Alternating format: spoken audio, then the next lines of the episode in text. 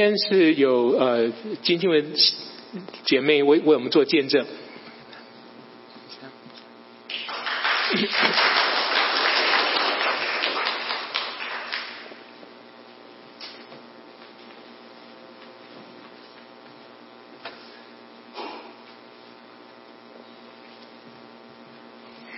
早安，兄弟姐妹！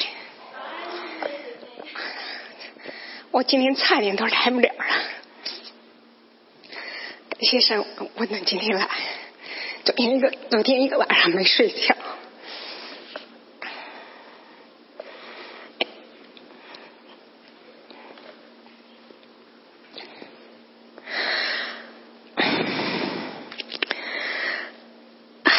非常有意思，我从小就住在一条叫耶稣堂弄的街道附近。我平时把它，我们平时都把它叫做耶稣耶稣弄堂。耶稣堂弄弄堂，顾名思义呢，有一个耶稣堂在那条弄里。燕京大学的首位校长，解放前的最后一任美国驻华大使 John Stott，嗯，司徒雷登就出生在这个耶稣堂里。耶稣弄堂是他父亲施图尔建造的。这条耶稣弄堂不是很长，从头到尾只有三百米长。因为弄堂的另一头有一个小商业区，有食品店、百货商店、布店，还有一个卫生院所以呢，耶稣弄堂成了我们隔山擦市，嗯，几乎天天要走的路。这样的情形呢，一直持续到我上初中。当我们搬到别的一个小区时住，虽然在我读小学的那个年代是不允许谈上帝和信上帝这事的，但不知道为什么，每次来回走在耶稣弄堂里时，都非常的开心。有时候甚至有时有一种十分奇妙的感觉。就是天特别黑的时候，走在这条弄堂里也不感到害怕。离开家乡近二十五年了，小时候那熟悉的街名都已经慢慢的淡忘了。是，带走在耶稣走在耶稣弄堂里的时光，一直印在脑海里，永远抹不掉。非常甜美，想起这时就非常甜美。到了八十年代后后中期，从我家到上班的必经之路上，每次呢都会路过一个造的非常考究的青砖青砖房的教堂，我估计也是在解放前造的。我记得教堂外面还挂了浙江神学院、浙江宗教协会等牌子。到了周末，会有很多人把自行车停在外面去做礼拜。这教堂对我来说充满了神秘感，我很想知道，在这教堂里工作还和来做礼拜的人，都是一些什么样的人？他们究竟在干什么？终于有一天，我们一批专职搞青年团工作的朋友，一起约了去那里走访。可是没想到。本来是一次出于对宗教及宗教信仰的好奇的走访，结果却却变成了一次一次近乎近乎以无理的取闹。因为我们的无知，当时我们是不会带着敬畏的心去教堂的，但这不等于可以不尊重别人，恰恰相反。我记得当时我们带着不信上帝、傲慢、自以为是的态度，准备了一些问题。当我们遇见神学院的学生时，问的问题更是具有挑战性，甚至带着挖苦的意思。我现在全然不记得具体的对话了，但每次想起执行。眼前都会浮现浮现神学院学生那非常难过的表情。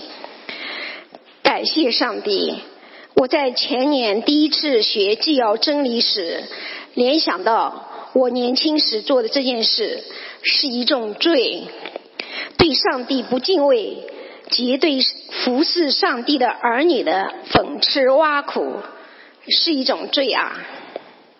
我祈求上帝饶恕我这个无知的罪人，并且希望和祈求给我机会、勇气和知识，向去向曾经一曾经一起去过教堂闹事的朋友们传福音。虽然二十多年前来美国的第一个星期就被朋友邀请去了教会，并且曾一时被那些敬拜上帝的歌曲打动了热泪盈眶。我相信这世界万物是上帝创造的，可是对耶稣的复活总是半信半疑。对上帝总有一天要来审判这世界上所有的人，所有的人更不敢想象。我相信神的存在，但总是没法与上帝建立亲密的关系。也就是说，敬拜神在我的生活里可有可无，没有那么重要。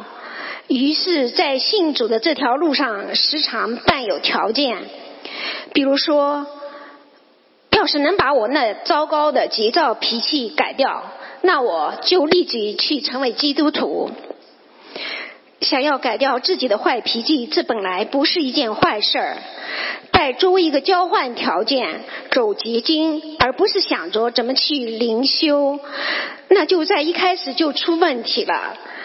把上帝看作了一个世俗里的神，因为我从来没有谦卑的放下自己去好好学圣经，去用心学神的话语，所以结果而可想而知，我成了一个多年不顺服的，好像流落街头的无家可归的流浪汉，是我自己把自己关在了美好天赋的家门外。直到前年十二月份，我母亲在杭州奇迹般的动好了手术，然后又奇迹般的恢复了。我深深的知道自己又一次欠了上帝。我已经债台高筑，我不能再向上帝欠债了，也不允许自己申请破产。只有一条路，坚定的相信和依靠神。流浪的日子必须停止。去年九月，我去加州办事，被我的一位好友邀请参加了他们教会的周六敬拜和周日主周日主日学。教会的一位长老听说我还没有洗礼，就为我做了绝子祷告。从那以后，神的恩典在我的生命里大放光彩。下面我就只要几个重点的事儿。去年十月，我回中国，用圣经和神的话语给我侄儿做了结婚证人。感谢阳光群的热情的兄弟姐妹提供的警讯，虽然我感到有点羞愧，因为当我用圣经的话语勉励新郎和新娘时，好像一面镜子直视着我。真觉得我不配去说这些话，但当我的堂弟和堂妹兴奋地告诉我，我们也要学着去，他们已经结婚多年了，我们也要学着去这样对待我们的婚姻时，我真的是感到无比的高兴。希望他们今后能常常受到神的恩典。以前我读了半夜，办不了，读不了半夜，甚至可能几段圣经就会睡着。从今年一月份开始，突然读圣经成了一件非常非常享受的事情，并且还同时开始喜欢读那些侍奉和崇拜上帝的领袖们写的书和话和他们说的话。比如最近刚读完了 Rory Story 写的一本叫《When God Does Not Fix It》，我深受启发。上帝不是那个随身拎着一箱工具的 handyman，帮你修好眼前的问题。他更像是一位工程师，一位资深的分析师。他引导你找到问题的所在，给你把给你那把解决问题的钥匙，让你永生快乐。我公司有一个 part time 的同事叫 Todd，他从来不开车，基本上每天是步行上下班。从公司到家，在天气好的时候，大约要走三十五分钟的路。还有他的大，他的家坐落在一个特别高的一个高坡上，在堪腾还真很难看得见这样高坡的地方。在今年大概月底或者二月初的时候，一个特别寒冷的一天，和往常一样，套的与我们说拜拜再见，离开了大楼时。大家都在各忙各的，没有人注意到他。我突然看到窗外狂风大雪，心想：天啊，那么恶劣的天气，他怎么受得了？几年前在大雪在下雪天，我出过两次车祸，其中有一次车透头了。从那以后，只要一下雪，我能不开车就不开车。绝对的恐血症，严重的恐血症，能不出门就不出门，绝对避开有高坡的地方。可是那天不知道哪来的勇气，我立刻想到我应该送他。当我追出去把车发动好，追上套的时候，他已经走了一小段路，他的胡须上挂了冰条，他戴的眼镜是雾蒙蒙。当我把他送到他家时，看到那个高坡实实在在的出现在我的面前时，在那雪地雪天里显得尤其的陡。我的车和人似乎在半空悬着，可是好奇怪，我一点也不害怕，这样的感觉从来没有过。我当时好激动，我激动不是因为。我终于把他送回家了，而是我突然看到远方有一道霞光，光芒四射，真不敢相信这会儿是真的。God is with me, I saw it，所以我才一点都不怕。今年二月份的一个周末。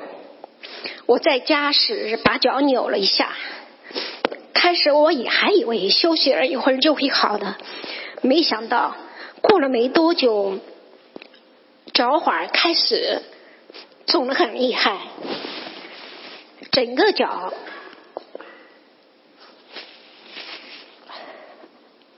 对不起，整个脚根本没法踩下去。疼的连吃出吃饭猪到沙发就几步路都走不了了。我们的卧室在二楼，为了不让我先生看到我不能走路的样子，我因为不能让我不想让他担心，他睡眠本来就非常不好，我故意让他先上楼去睡，然后我再上楼。我当时不是走上去了。我当时是半跪着上楼梯了，我躺在床上向主祷告，让他怜悯我，希望我的骨头没有骨折。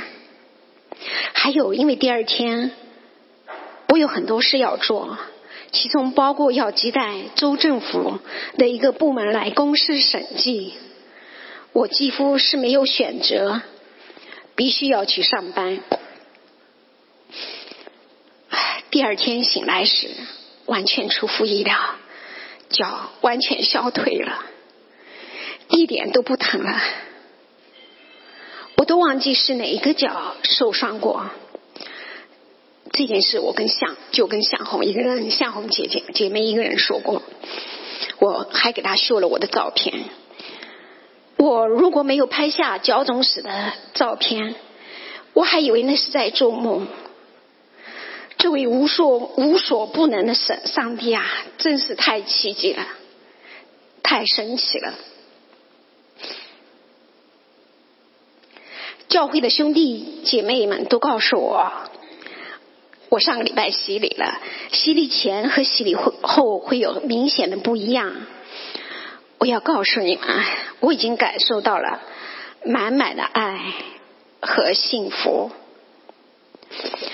趁这个机会，我要感谢活水小组的 leader 们，向红、宇航、美智、若海、东标，谢谢你们的 leadership。除了这些 leader 外，还有很多的姐妹兄弟，我们小组的、教会的，谢谢对你们、你们对我的一直的关心和鼓励。在过去的几年里，每次我困到，在我每次困到遇到困难的时候，你们总是给予无私的帮助。那些帮助，无论是邻里的成长，还是生活健康方面的，太多太多了。我觉得我都说不清，没法在这里一一描述。谢谢你们。